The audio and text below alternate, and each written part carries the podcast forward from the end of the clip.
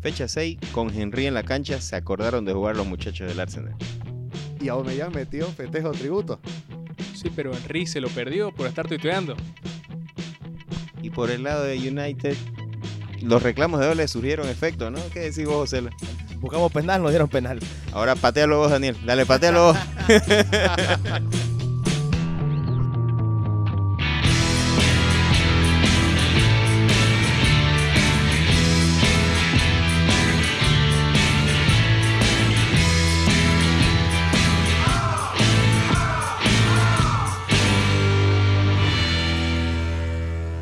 Episodio número 32 de la Premier Podcast, fecha 6 de la Premier League, una fecha llena de sorpresas. Creo que la primera y la más importante de todas tal vez, no sé, decime vos Bruno, es que ganó el Arsenal. Ganó el Arsenal el derby de, del norte de Londres, desplegando un muy buen fútbol, metiendo festejos épicos, con Henry en la tribuna, un partido soñado para los Gunners, que doblegaron a los Spurs de Espíritu Santo por un amplio marcador de 3-1 y iba, iba a ser 3-0 y Son ahí hizo de las suyas para, para descontar. Decoró un poco el resultado, pero sin duda el Arsenal fue el amo y el señor del partido, lo liquidó en 45 minutos. Sí, lo liquidó en 45 minutos y lo más impresionante fue todas las cosas que se dieron. Este, el festejo preparadito para hacerle honor a Henry que estaba en la cancha. La verdad que se transformaron Saka y, y, Smith Rowe en Berkham y, y, Henry en ese primer tiempo estaban insoportables. A Saka le rebotaba todo. era, era, era, era, era su día. No puedo, no puedo nombrarlo de otra manera. Eh, y Arteta, como si hubiera preparado el partido, lo festejó increíble estaba más feliz que, nosotros el, la primera fecha después que volvió, volvimos de las vacaciones. Y me, impresionó mucho que este Arsenal, de atrás hacia adelante, comienza a buscar este, y encontrar solidez. Y bueno, ya lo de Son fue más o menos para la fantasy nada más. Eh, algo, algo que, destacar, el anterior capítulo hablamos de las de que el Tottenham era el equipo que menos situaciones creaba en la, Premier League y se confirmó. Y ante esto, a mí me sorprendió el, el descaro de Tomiyasu, donde muy poco bajó para defender, siempre arriba, cortando arriba.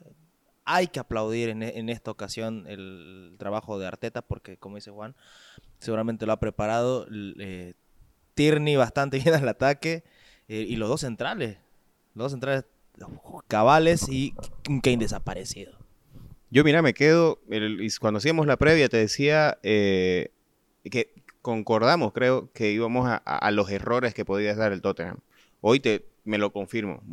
Pésimo planteamiento del Tottenham. O sea, hubieron virtudes. 45 minutos de fútbol del Arsenal, que fue probablemente el mejor partido de la era Arteta. O sea, eh, de fútbol que te dio. Hubo un partido, para los que recuerdan, contra el City por FA que lo juega espectacular. Otro esquema, otro planteamiento, con línea de 5, distinto. Muy buen partido. Pero este probablemente te dio 45 minutos del mejor fútbol, eh, con tres golazos. El segundo es, te, rememoró épocas de Wenger, la verdad, saliendo desde atrás, seis pases, combinación perfecta. Pero aquí yo me quedo para bajar un poco las aguas porque no le ganamos a nadie no lo, y, no lo, y no lo tiro en joda al, Tottenham. Lo tiro porque venimos de ganarle al Norwich, Barley, y a este Tottenham que a pesar de que la primera fecha le ganó al City, no es el Tottenham eh, duro de roer. Y creo que se vio hoy, eh, yo me alegré muchísimo cuando lo vi en la alineación a Davison Sánchez. y paupérrimo el nivel del colombiano. Emerson Royal desaparecido. No Reguilón fue realmente la, como decimos acá, la chola de, de Saca. Y, y Hoybier que no pudo con ese medio campo que le planteó Arteta. Ah, mira, un, vos decís que no, no hay, que, hay, que pisar tierra, pero se empiezan a, ver, a ver luces de algo que se esperaba cuando, cuando, cuando Thomas esté en la cancha. Shaka, mira, viejo, no brilló, pero se nota se nota cuando no está tan preocupado de, de sus espaldas y Partey le da un equilibrio. Shaq empezó a, a- aportar en, en- su grado, en, liderazgo, en, dar, en dar órdenes, en, en ra- en raspar, pero Tomás Partey le dio el equilibrio. Ah, Podemos hablar de- del trabajo de Tomiyasu, del, del- de la barbaridad de partido que tuvieron Saka, Smith Rowe, de lo importante que es Odegaard, pero la clave para que todo esto funcione fue Partey, para mí. Totalmente, y yo te lo venía planteando eso siempre. Si, si, si hay tres aspectos a, resaltar del equipo del Arsenal, son los siguientes. Primero, eh, Tomás Partey y el retorno de Gabriel. Si hablamos de Gabriel, probablemente vos no lo tengas eh, como que fue el- como que, como que fue un estandarte en este partido, pero el retorno de ambos marca el cambio en la mentalidad del Arsenal. ¿Y por qué? Porque Gabriel, a- los últimos cinco partidos, hablando de la temporada anterior, que él, él no juega los primeros tres, el Arsenal solo empata uno y gana los otros cuatro, con Gabriel en cancha. O sea, Datazo. o sea, con Gabriel en cancha el Arsenal es mejor. Ese es un dato real. Con Partey, ni que se diga. Ese es un punto para mí importante y es el más relevante. Segundo nivel, el aporte que te da Tomiyasu y eh, Aaron Ramsdale. Porque Aaron Ramsdale, calladito, como te decía en el anterior episodio, tiene todas las virtudes que no tiene Leno. Y esa garra, esa... Vos, necesitas a veces un jugador que te levante el equipo, que te trate al resto, que no te quiero decir que es un capitán, pero sí es uno muy vocal. Y necesitas ese jugador y Ramsdale ya es un fans favorite en cuatro partidos. Y se lo ganó con toda la crítica que arrancó su fichaje. Y el, tercer factor, y no menos importante, la gente. Hace mucho tiempo que yo no veía un Emirates con tantas ganas.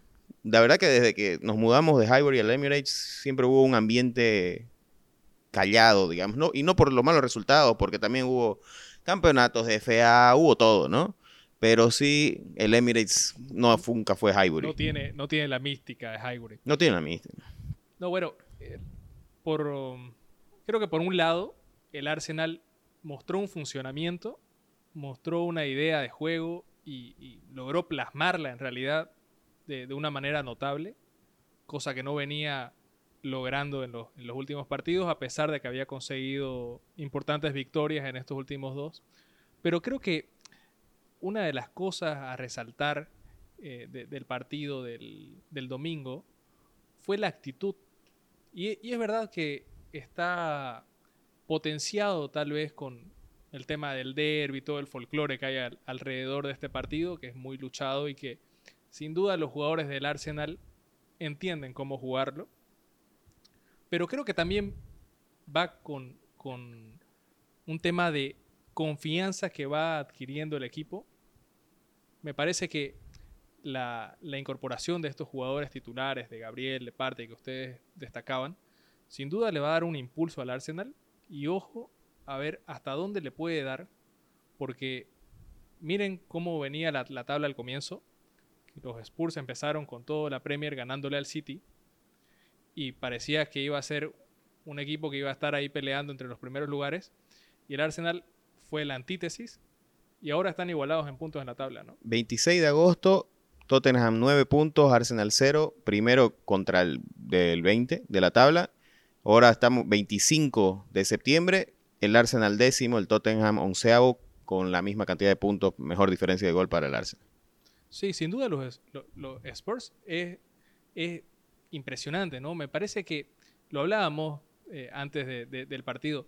Creo que hay un, un- un tema con, con Harry, Kane, Harry Kane específicamente de desánimo total, ¿no? Y aquí tal vez eh, influye esto de que te quedaste con un jugador que en realidad no quiere estar en este equipo. Me parece que es de más de evidente la actitud que tiene Harry y que también se ha visto potenciado porque no ha podido hacer una, una pretemporada como es necesario para jugar al, al máximo nivel, ¿no? Me parece que va a ser una temporada que la va a sufrir Kane y la va a sufrir también el Tottenham, sobre todo cuando inicie el próximo mercado, porque Kane no va a valer lo mismo. Y tal vez se van a dar cuenta de que han desaprovechado probablemente la última oportunidad de vender a Kane con un precio Estratosférico. desorbitante, ¿no? Desorbitante. Tal vez fue la última oportunidad de hacer una, una venta, la última oportunidad de mercado, la dejaron pasar de manera inexplicable porque podían, podían asumirla, la, me parece la partida de, de Kane, y hacer cosas interesantes en el mercado con ese dinero que le, que le iba a ingresar. Ahora hay que ver los Spurs cómo reaccionan. Hay que ver Nuno Espíritu Santo qué plantea. Yo la verdad no soy muy optimista con el, con el técnico portugués. Me parece que Tres episodios avisorábamos cosas mejores para el Tottenham. sí, sí, tal vez, tal vez, tal vez, tal vez fue un poco la emoción, ¿no? Como dice Juan, un, un poco la emoción de, la, de las victorias de los números, pero bueno, vemos también cómo se va desarmando el equipo, ¿no? En, en- la parte anímica. Me parece que va a ser complicado. Va a ser complicado teniendo en cuenta además eh, la cantidad de partidos que se le viene con lo que siempre hablamos, la- las complicaciones logísticas que implica la Conference League. Va a ser un, un tema, un, panorama bastante eh, complicado el que se le avecina al Tottenham. Y ojo que en, los Spurs no hay, no hay suplente ni competencia para Kane. Y no son el Manchester City para poblar de volantes. Entonces, e- es. eh, no sé cómo estará el tema de la expectativa de gol, pero con Kane en este, en- en- en este momento, así como, como está, no, no le auguro mucho, muchos goles al Tottenham. Y está recibiendo bastante, porque no es la defensa del año pasado con Aurier, con Dyer en su mejor momento. Y acordémonos que en un Espíritu Santo es del, es del plan contragolpe, centro-gol. Y lo está haciendo igual en, en el Tottenham como lo hacía en, el, en los, en los Wolves con, contra Orey. Pero sin la solidez efectiva de las primeras tres fechas, que no recibió un solo gol, ¿no? Exacto. Y ahora se llevó nueve en los últimos tres partidos. Sí, quizás en algún momento sea más saludable jugar sin Kane. Pero Su mejor momento fue sin, sin el inglés Exacto. adelante, ¿no? Ahora, a, a resaltar, sí, yo creo, eh, a mí, yo no me voy a quedar con, no, ni voy a tratar de vender porque somos pocos los que quedamos en este barco chiquito, turbulento de Arteta, pero me voy a quedar, sí, Muy con, pequeñita la muy balsa. pequeñita es la base, la balsa, pero estamos ahí, estamos firmes. Cuando, si algún día se va, va a ser un proceso exitoso, con título. con eso me quedo. algún día puede que ocurra. Esperemos que llegue a buen puerto, eso sí. Lo que sí, lo que me quedo, en- me queda mucho en la retina, sí, cuando, cuando hacíamos la previa de la temporada y decíamos, pucha, compró seis, seis Honda Civic, yo te decía. Y creo que solo tres van a jugar, ya te metió cuatro de titulares. Me parece eso importantísimo porque el cambio de Ramsdale, y no, y no estoy tratando de subirlo a Ramsdale ni que es mi ídolo ni nada. O sea, parece rápido y furioso. Ajá. Cuatro Honda Civic. A lo que te trato de dar con, con Rams, nadie lo tenía y me parece un cambio eh, valiente de parte de Arteta meter a, a, a Ramsdale por, por sobre Leno. Muy valiente. Lo de Tomiyasu venía a ser titular, Ben White venía a ser titular y Odegaard probablemente, que eran los tres que... que- entonces, e- ese cambio me parece muy importante y creo que hay que dárselo al entrenador. El resto es el retorno de jugadores que la temporada anterior extrañó mucho el Arsenal, que fueron muy inconsistentes por tema de lesiones, Gabriel y Partey. Entonces, esperemos que con este equipo se mantenga sano, porque el Arsenal no tiene equipo B, no tiene piezas, no tiene repuesto, y con, y con eso poder llegar a, como te digo, el objetivo, triste o no, es el, la, la, la UEFA Europa League. Ese es el objetivo para. Sí, y te digo algo más, mira, eh, viendo el Reddit de- del Tottenham, ya están pasando videos de cómo juega Marcelo Gallardo. ya, que Marcelo Gallardo parece que es la solución a todo. Cualquier rato lo van a proponer como cura al COVID, porque es impresionante cómo el club que se encuentra en crisis futbolística toque la puerta de River, ¿no? Y aquí hay unos datos horribles del Tottenham. Horrible. Ojo, lo da Sky. Tiros 9.2 es el último de la liga. Chances creadas en una jugada abierta, o sea, en jugada para nosotros, 5.4, el último de la liga. Disparos de cualquier lugar es el penúltimo de la liga con 18. Y la distancia recorrida en kilómetros solamente ha recorrido, o sea, la suma de todos los jugadores, 99,9. Esto nos da como el peor equipo en distancias recorridas Unas estacas. son unas estacas, exacto. Así que con estos números, yo no sé qué nos estaba pasando por la cabeza. La verdad que vimos, vieron la película de Ilusionista, vimos, ¿no? Esos hologramas, así, y, y creíamos que, que eran reales. Y, y cuando nos dimos cuenta, Edward Norton y Jessica Biel ya se habían ido y nosotros seguíamos viendo alucinaciones. Y eso nos pasó un poco con los Spurs. Nos Creo pasó que- porque mira, mira esos números, son malísimos, no son malos, son los peores. Es que la primera, la primera victoria obnubila a cualquiera, porque le gana al City de Guardiola y lo ganó eh, anulándolo totalmente. Entonces, vos decís, pucha, esto, si le ganan a- al City de Guardiola, que bueno, sí, no venía en el mejor momento, venía de perder la final de la, de la Community Shield con el Leicester, pero vos esperabas otra cosa, ¿no? Esperabas una victoria fácil del City y creo que eso tras- trastocó cualquier percepción, pero sin duda ya la realidad eh, sale a la luz, ¿no? El Tottenham lo tiene complicado. Lo sabíamos la temporada pasada, el espejismo nos confundió, pero ya está. Ahora, tiene, tiene equipos, en- tiene jugadores en el medio, el, el Tottenham. Pero adelante muy poquito.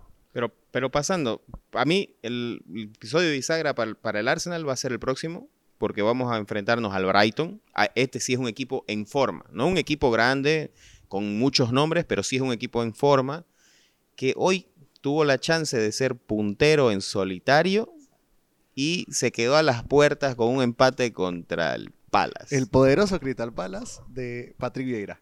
De Sajá, de Eduard. De, de Gallagher. Sí, es un equipo jodido el, el Crystal Palace. Ya está demostrando que va a ser una piedra en el zapato Sí. de muchos. Bueno, le metió tres al Tottenham que ya, ya no sabemos si eso tiene mucho mérito. Cualquiera le hace tres al Tottenham. o sea, se van a juntar los dos equipos que saben destruir al Tottenham. Y sí, ¿Sí? La verdad, la verdad que el Brighton sí ha mostrado cosas muy lindas, muy lindas. No lo dejan de acompañar los resultados, porque al final hoy termina rescatando un empate que la temporada pasada no hubiera sucedido, ¿no?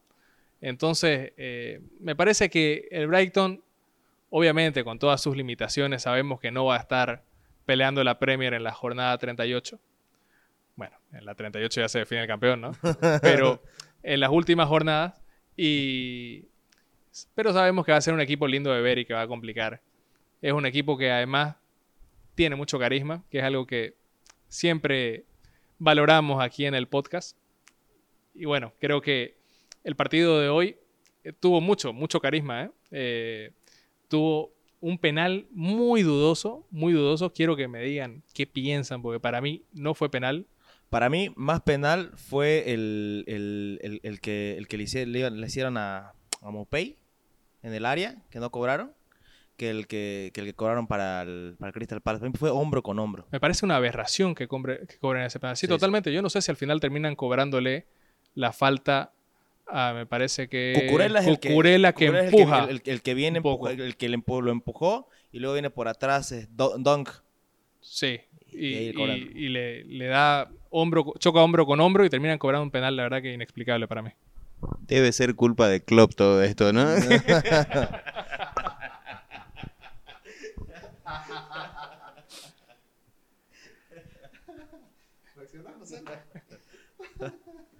No, Klopp, Klopp todavía tiene pesadillas con el, con el Brentford.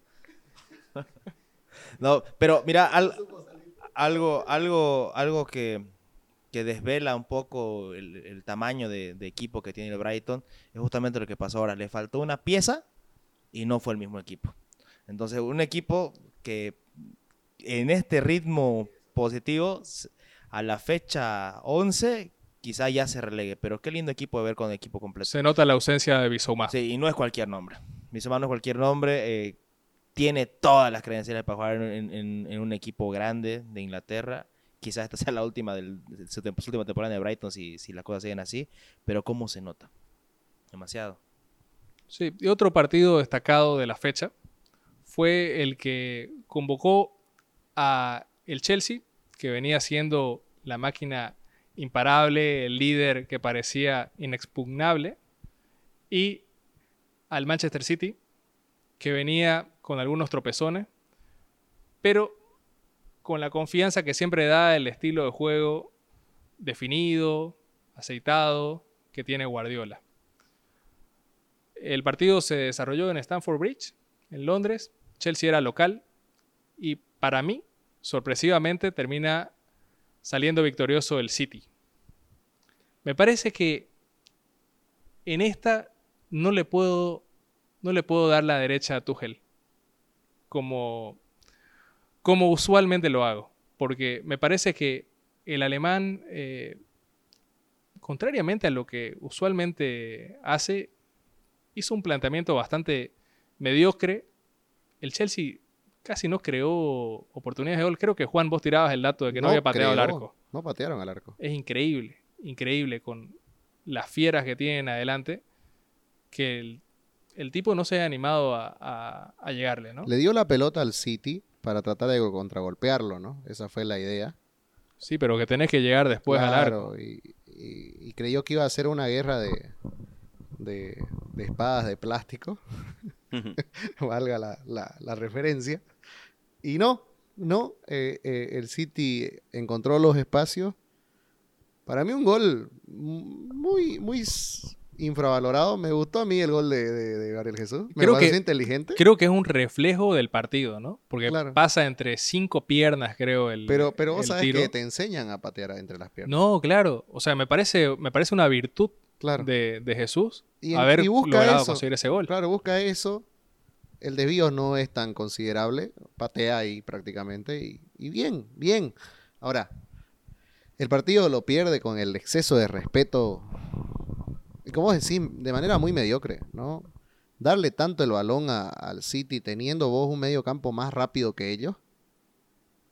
Porque, a ver, no le voy a echar flores a Claude, pero siempre que funcionó la táctica del Liverpool contra el City fue porque le pobló el medio de presión alta y aparte de jugadores más rápidos.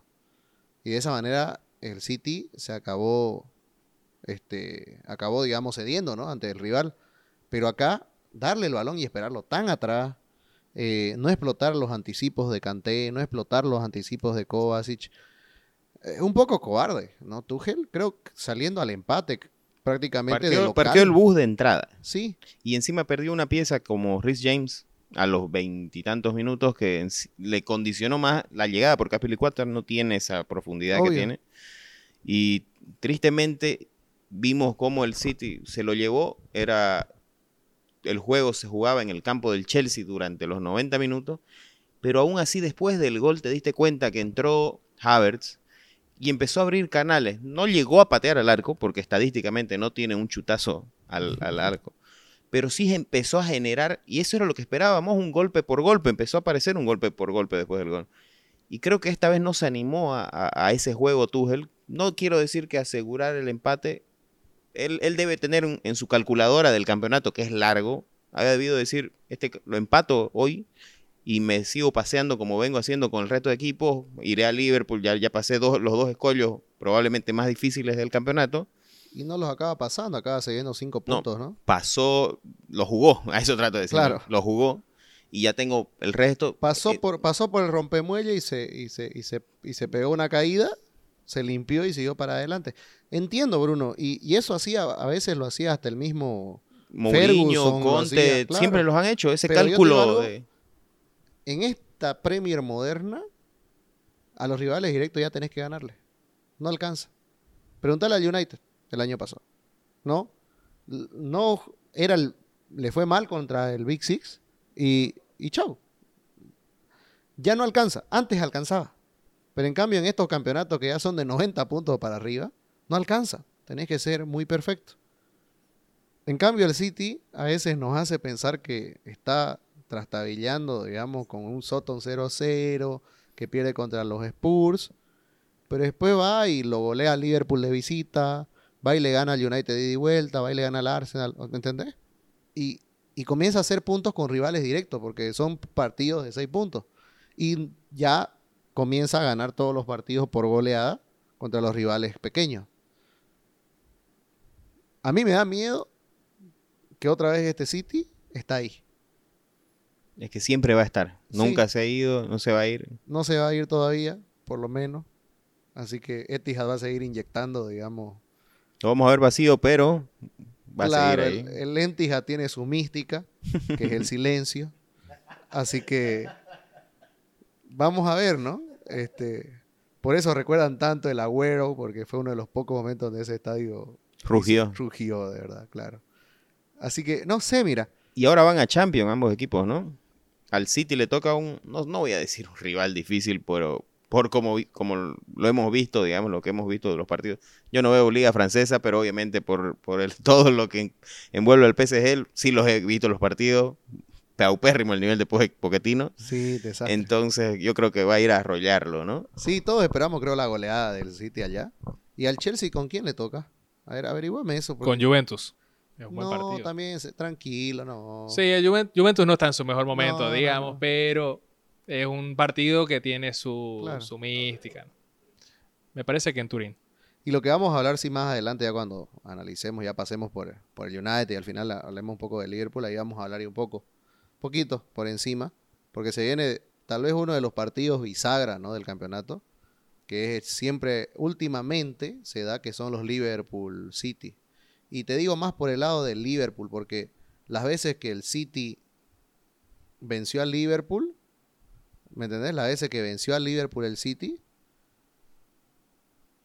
eh, acabó, acabó, ¿cómo se dice? Acabó acabando las ilusiones, valga la redundancia, las ilusiones de los Reds. En cambio, al revés, no. Cuando los Reds le ganaban al City, el City parece que tenía otra vida. Siempre se da así. Sí, el City es increíble, siempre Tiene siempre otra vida. Sí. Exacto. Así que se va a bonito, bonito. Vamos, vamos a tratar de hacer un vivo para eso. Pero mañana el PSG. Y ya dijimos, la todos esperamos aquí una goleada. Yo creo que gana el City cómodo. Y lo del Chelsea Juventus.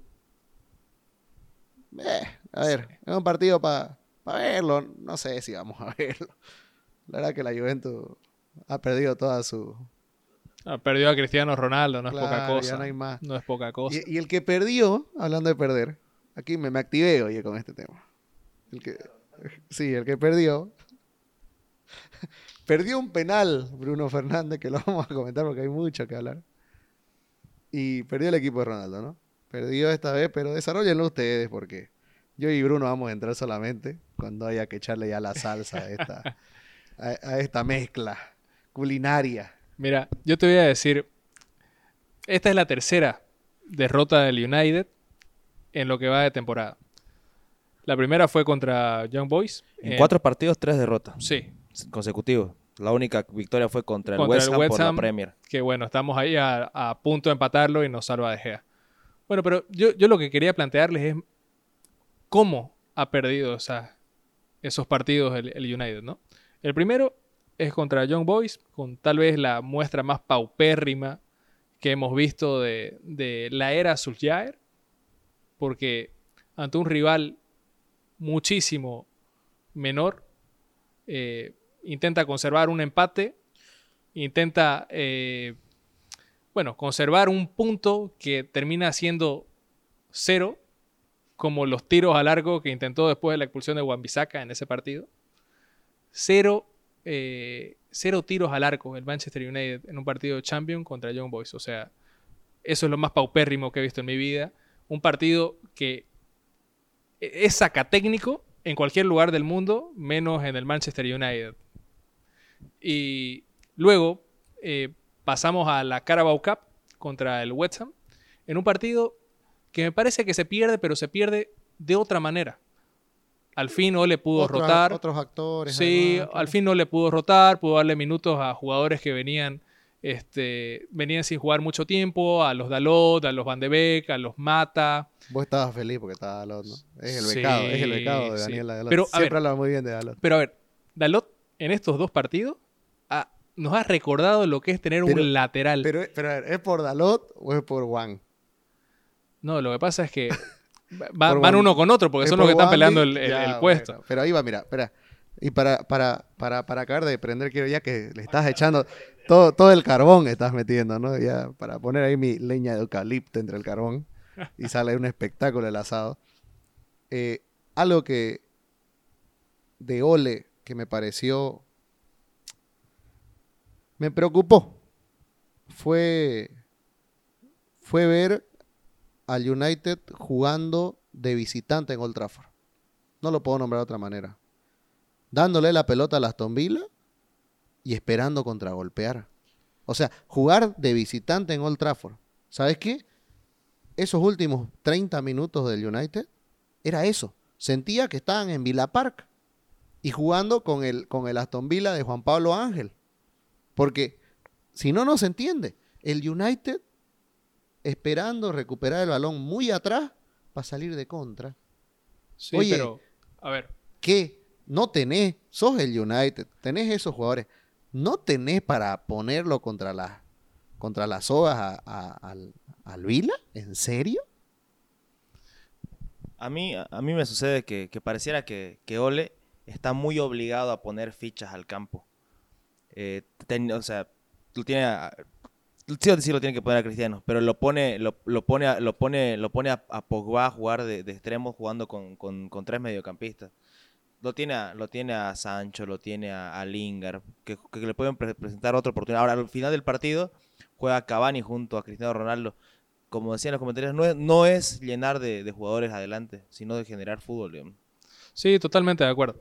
A ver, No, yo, claro, está bien, siempre lo hace, pero que estamos observando las deficiencias que tiene. En algún momento, por lo menos, esperamos que, que- que cambie la forma, la forma de, de jugar, la forma de plantear. Vos mismo decís, es el Manchester, no puede jugar así. ¿no? Espe- esperamos que haya otra cosa con tanto jugador que, tiene el Manchester. Sí, totalmente. A ver, para completar un poco lo que te iba diciendo y entrar un, un poco a, mi análisis del, del partido. Contra el West Ham en Carabao Cup, me parece que el equipo pierde, pero pierde de una manera distinta a como habíamos perdido Young Boys. Contra Young Boys. Y ahora contra el Aston Villa, si uno se detiene a pensar, tiene un poco de ambos, de ambas derrotas. Porque termina el primer tiempo y yo me fui a preparar mi café diciendo, no tarda en caer el gol. Porque nos fuimos con, con varias chances creadas. Greenwood estuvo muy encendido. Es cierto que tal vez pecó un poco individualista. Natural de un jugador joven. Lo hemos ya visto antes con Rashford. O sea, era, era una calca de Rashford el, el tema de Greenwood el, el sábado. Pero vos decías, ya va a caer, ya va a caer, ya va a caer. Ahora, los primeros 15 minutos del segundo tiempo y los últimos minutos fueron paupérrimos, fueron paupérrimos. Pero a- aquí me parece que hay varios factores. Uno, no hay que menospreciar el trabajo que hizo el Vila, que hizo un- una presión alta, pero brutal, que los tenía totalmente nerviosos a, lo- a los jugadores del United, que siempre tienen la manía de jugar corto para los volantes que están de espaldas. un error ya- ya básico. Un error básico. Maguire dando, dando mal los pases atrás para De Gea, complicándole. De Gea se le plantó la cara a, Maguire en, en el enfrente de todo Old Trafford. Creo que eso lo tiró un poco abajo también a, Maguire. Y bueno, el tema de las lesiones también condicionó un poco los cambios ¿no? de, de Ole. Me parece que eh, entra Dalot y Dalot lo hace mejor que yo, en mi criterio. Se vio mucho más ágil, se vio mucho más atrevido que, que yo. Y, pero Maguire muchas veces te da eso, esa salida eh, que te gana unos metros con sus corridas y un pase interesante que muchas veces cuando no hay esos circuitos de juego te ayuda mucho a resolver el partido. Y lamentablemente lo perdimos eso, a pesar de que Barán intentó con algunos cambios de frente. Fue un partido de muchas imprecisiones, pero creo que hay mucha virtud del Vila. Ahora, creo que la lectura que hace Ole es muy mala, una vez más se equivoca. Primero tarda con los cambios y luego se equivoca al hacerlo. Pero ahí, ahí te voy, mira. El tema del Vila, muy bien, merecido. Gran partido, presión. El, el partido contra el West Ham por la Carabao Cup se pierde porque Moyes planteó el partido mejor. Ambos equipos jugaron con once diferentes. Entonces, ahí va mi preocupación. El Manchester deja de que los otros equipos luzcan. ¿Por qué? Porque Ole no sabe hacer lectura de partido. Ole tiene un, un template de juego que lo pone para, para todos los partidos y no, no sé si lee al rival, no sé si, si, si, tiene, bueno, sabemos que no tiene un plan B. Ole, Ole tiene la idea de que frente a cualquier rival vamos a plantear nuestra idea de juego. Y, y lo malo es que es una idea única a la que todo el mundo ya le tiene tomada la medida. Y más que tomar la medida, eh, el Manchester no tiene un volumen de juego. El Manchester tiene armas. El Manchester ataca, tiene, tiene herramientas para atacar, pero no tiene un, volumen de juego. No, no, exacto, son ráfagas. No tiene un estilo de juego el Manchester. Y, ah, existen rivales que, que por tanto que, cae el, el, can, el a la fuente, llega y, y caen los goles. Porque con semejantes jugadores que tiene el Manchester, tiene que caer algún gol, algún disparo. Pero con equipos que, te bloquean ese tipo de oportunidades, como lo hizo el, el- West Ham en el segundo partido y como lo hizo el Vila, no lo hicieron. Lo, más, peligroso que, hizo el Manchester fue con Greenwood. No hubo un Bruno Fernández que, que, genere, jugada. Pogba, Po- po- no, pero no, por el tema de Bruno Fernández, sino porque no hay un volumen de juego. El tema de Pogba a la izquierda, a mí, por- particularmente a mí me tiene cansado que no genera nada. Es una pausa y cambio, y, y cambio, y cambio de cambio de cambio No, de banda. ahí, ahí no te doy la razón porque ha metido siete asistencias desde esa posición, básicamente.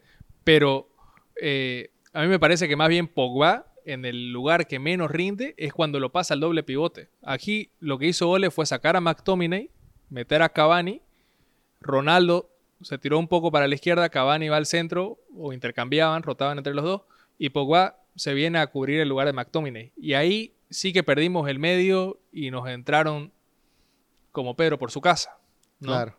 O sea, a mí me parece que eh, eh, el tema de Pogba era es, eh, lo defensivo. O sea, esa es la falencia.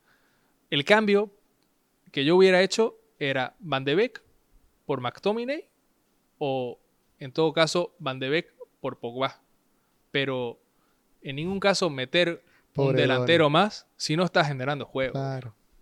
Claro, es que, es que es la única solución, ¿eh? Parece que toda la- todo está en Donny. Pero la solución no puede estar en el único clavo que no se la dan, es que está mejor entreteniendo la, lo banquillo que, en, en la cancha, la verdad. Porque tampoco, a ver, convengamos que el partido de Donny contra el West Ham no fue malo. Para mi gusto no resaltó, sí. O sea, no, no creo que se haya ganado la chance de ser titular. Y, no por, y no por decirte que mejor es Fred o McTominay. Pero tampoco eh, generó lo que probablemente te, la hinchada... Yo, yo lo veo como una persona desde afuera, ¿no? Tampoco me generó que este tengo que meterlo de titular el domingo, en, en mi forma de pensar, ¿no? Yo veía a Martial sentado y decía, liberen a la bestia.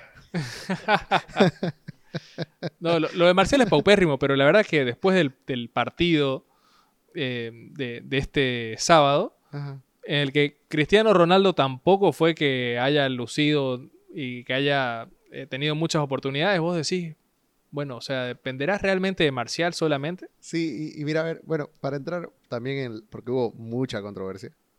Y a ver, Daniel, quiero que traslademos lo que chateábamos en el grupo. Que a Daniel se le ocurre chatear de cosas serias cuando está en el momento más ardido del mundo. Pero está bien, está bien, es, es paño frío, ¿no? Y ¿fue faulo de Oli Watkins? Para mí, no fue foul. O sea, no fue... eh, no- es que, Es que es en, realidad, en, realidad, no- en realidad Ole no pide que le cobren foul, le pide que cobren posición adelantada.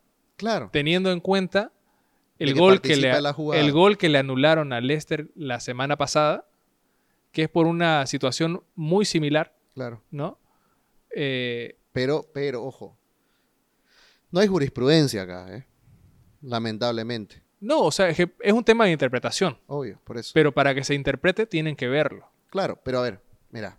Es que en el bar no le van a pasar, mira, esta fecha anterior pasó esto. Tal vez No, al pero es que hay una polémica. Hay una polémica instalada, Claro. porque el, a Leicester Para el, mí- el para partido sí anterior se, lo robaron. Para mí, para mí sí es faulo de Watkins, por ejemplo. No, o sea, yo no creo que sea full, pero yo creo Porque para mí lo toma, que sí hay- estorba. si hay una influencia, si hay una influencia en, en el trabajo de De Gea. Pero sí, pero ahí va otro tema. Pero te digo algo también.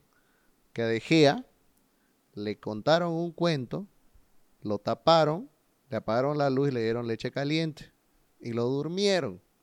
no puede ser que este nivel, todos. después de cuántos años está en Premier de Gea, te duerma así un delantero, viejo. Pero- o sea, es que vos sos el arquero, estás en tu zona.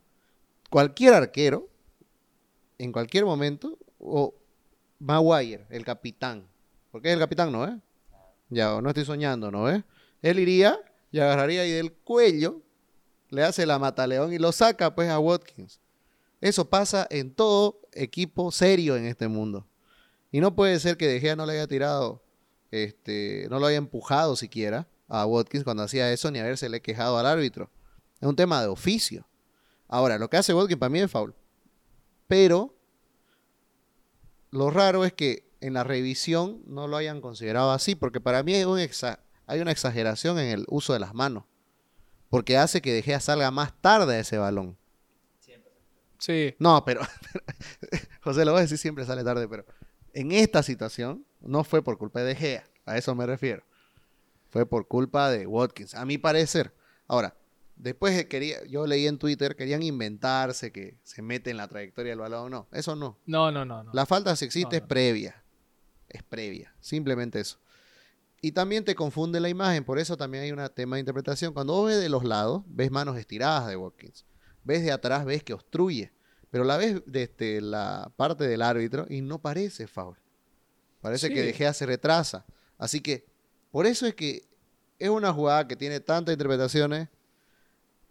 Pero es que no se le interpretó. Eso es lo, eso es lo, grave y eso es lo que tal vez reclama Ole. Y yo digo, con cierta razón, ahora no podés reducir el partido A eso. a eso. O sea, eso es un, un- un detalle, ¿no? O sea, vos tal vez eh, podrías haber ganado 5-1 y que te hayan regalado ese, ese gol, digamos, ¿no? Que te hayan perjudicado con ese gol, pero tendrí- tendrías que haber hecho los otros 5. Claro. Y esa es una jugada así que no solamente se duerme De Gea, se duerme eh, Lindelof, que es el que tenía que anticipar esa pelota, y se duerme Bruno Fernández, que yo no sé por qué razón lo ponen a cubrir eh, esa parte del área. O sea, en cualquier curso... Para de- buscar un foul. no, en cualquier curso de, de- de- de pelota parada, cualquiera que hagas en cualquier lado, te dicen el, el que va al primer, a la zona del primer palo Ajá. tiene que ser un jugador con un buen juego aéreo y tiene que ser un, un jugador que anticipe, que tenga una buena estatura para anticipar al rival. Y Bruno Fernández no es el, el mejor No, para eso. claro, o sea, en todo caso, yo hubiera puesto.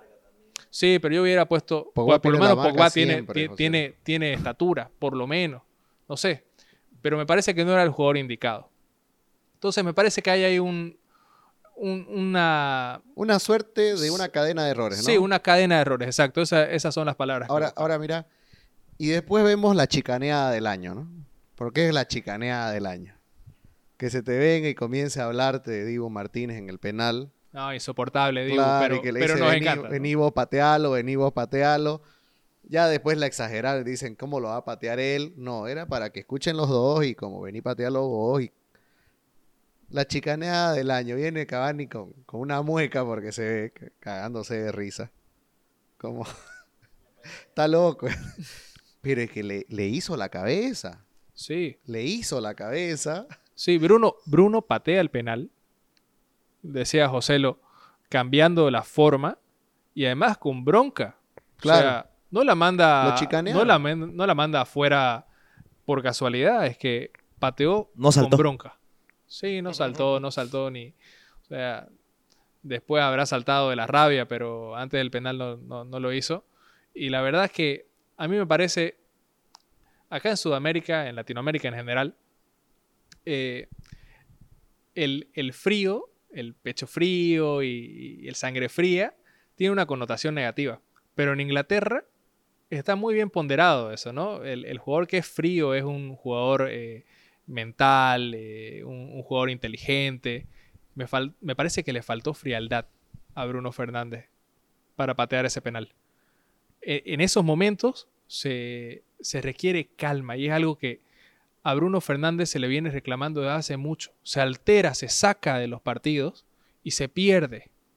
Necesita calmar un poco ese temperamento y de alguna manera conducir esa rabia por, por, por otros lados, ¿no? En el juego. Y no ocurre solo en los penales, así como decía Daniel. El Manchester empieza a perder pelota, empieza a perder posesión y se, y se agarra con el árbitro, empieza a pelearse y, y deja de jugar.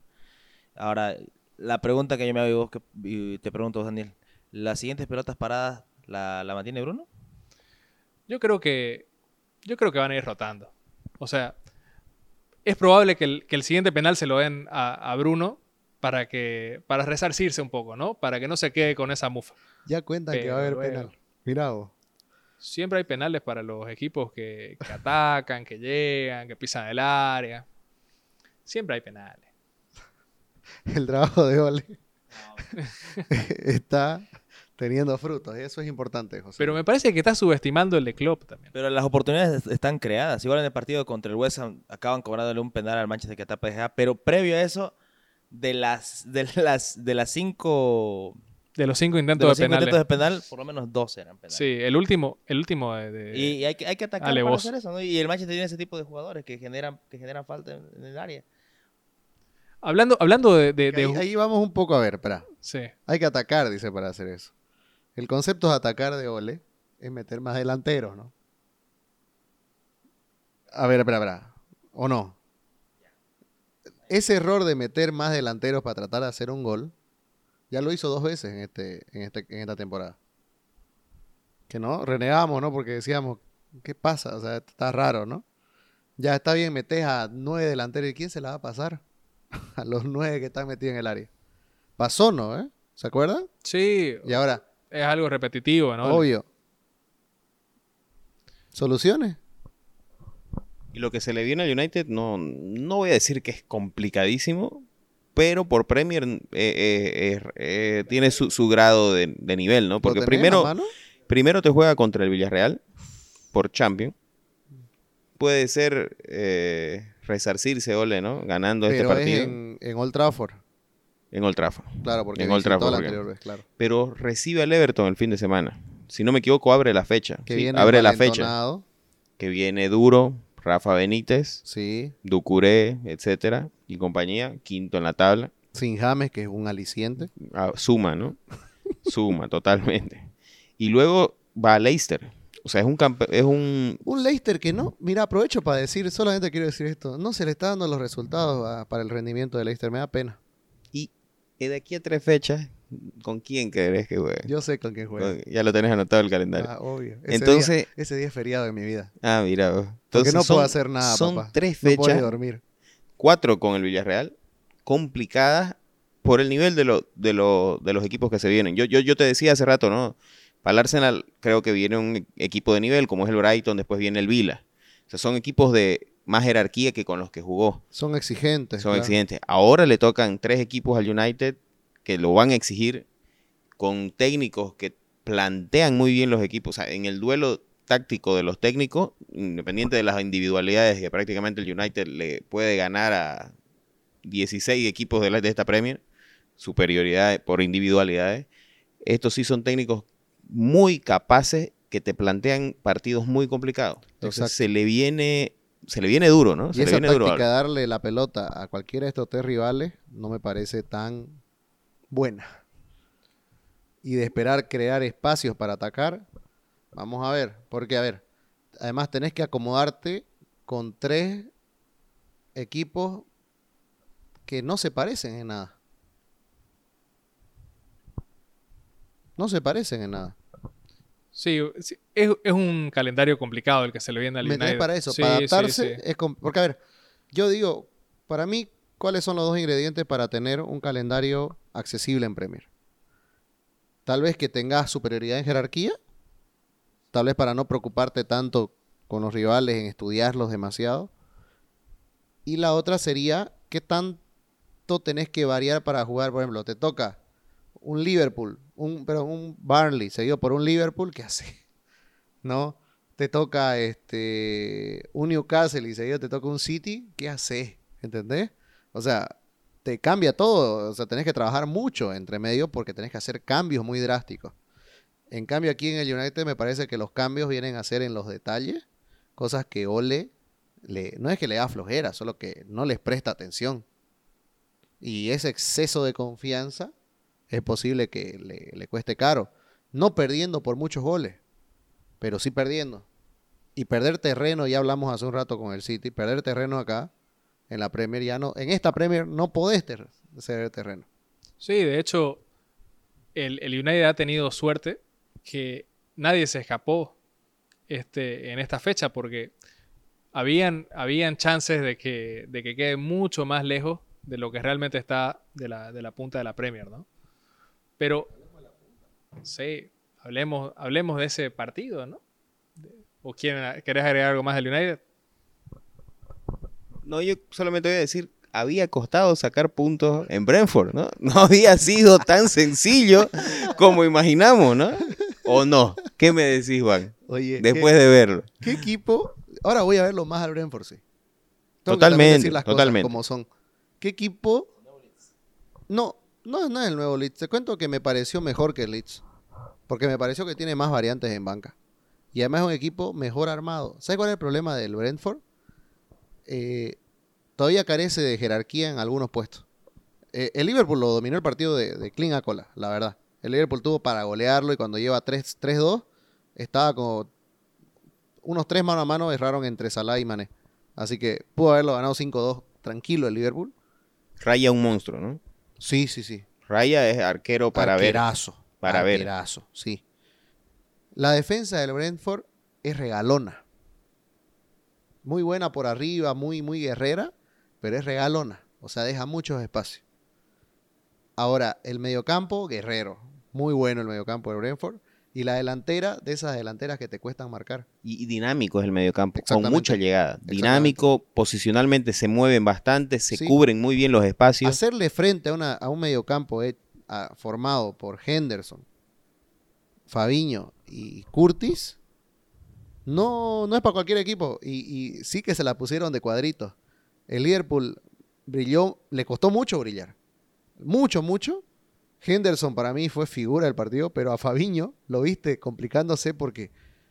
eh, y los técnicos se notaba la cara, o sea, ellos estaban disfrutando ya del partido porque era que salga lo que tenga que salir porque se tornó un partidazo. Y se tornó un partidazo porque capaz eh, le tocó el Liverpool al mejor día del Brentford. O sea, porque el Brentford también la que tenía eh, le salía, ¿no? Y ¿cómo te das cuenta que el Brentford le sobra?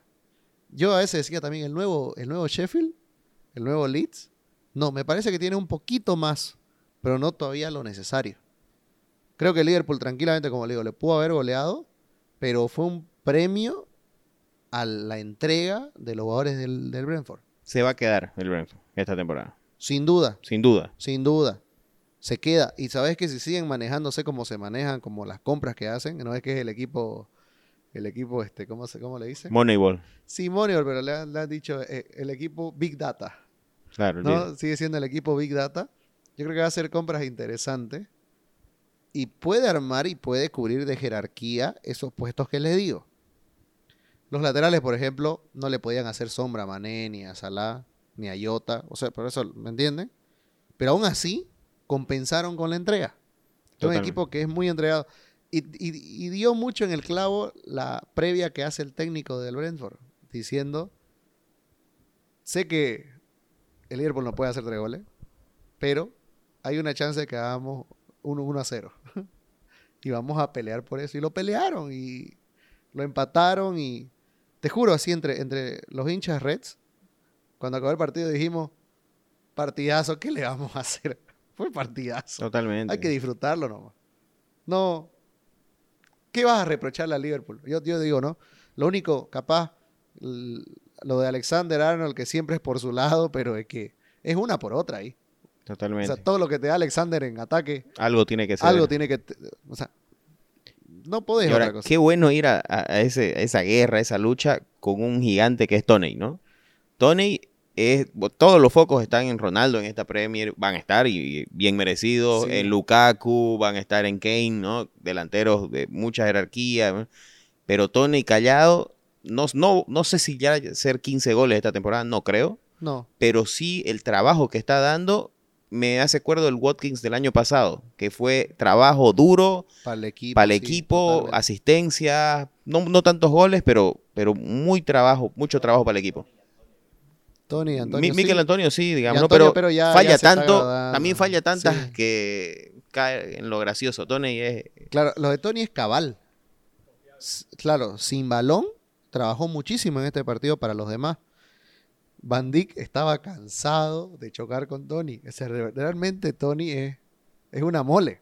Aunque no es duro, Eh, durísimo. sí, y, y- y- y por lo alto parece delgado, pero no lo es.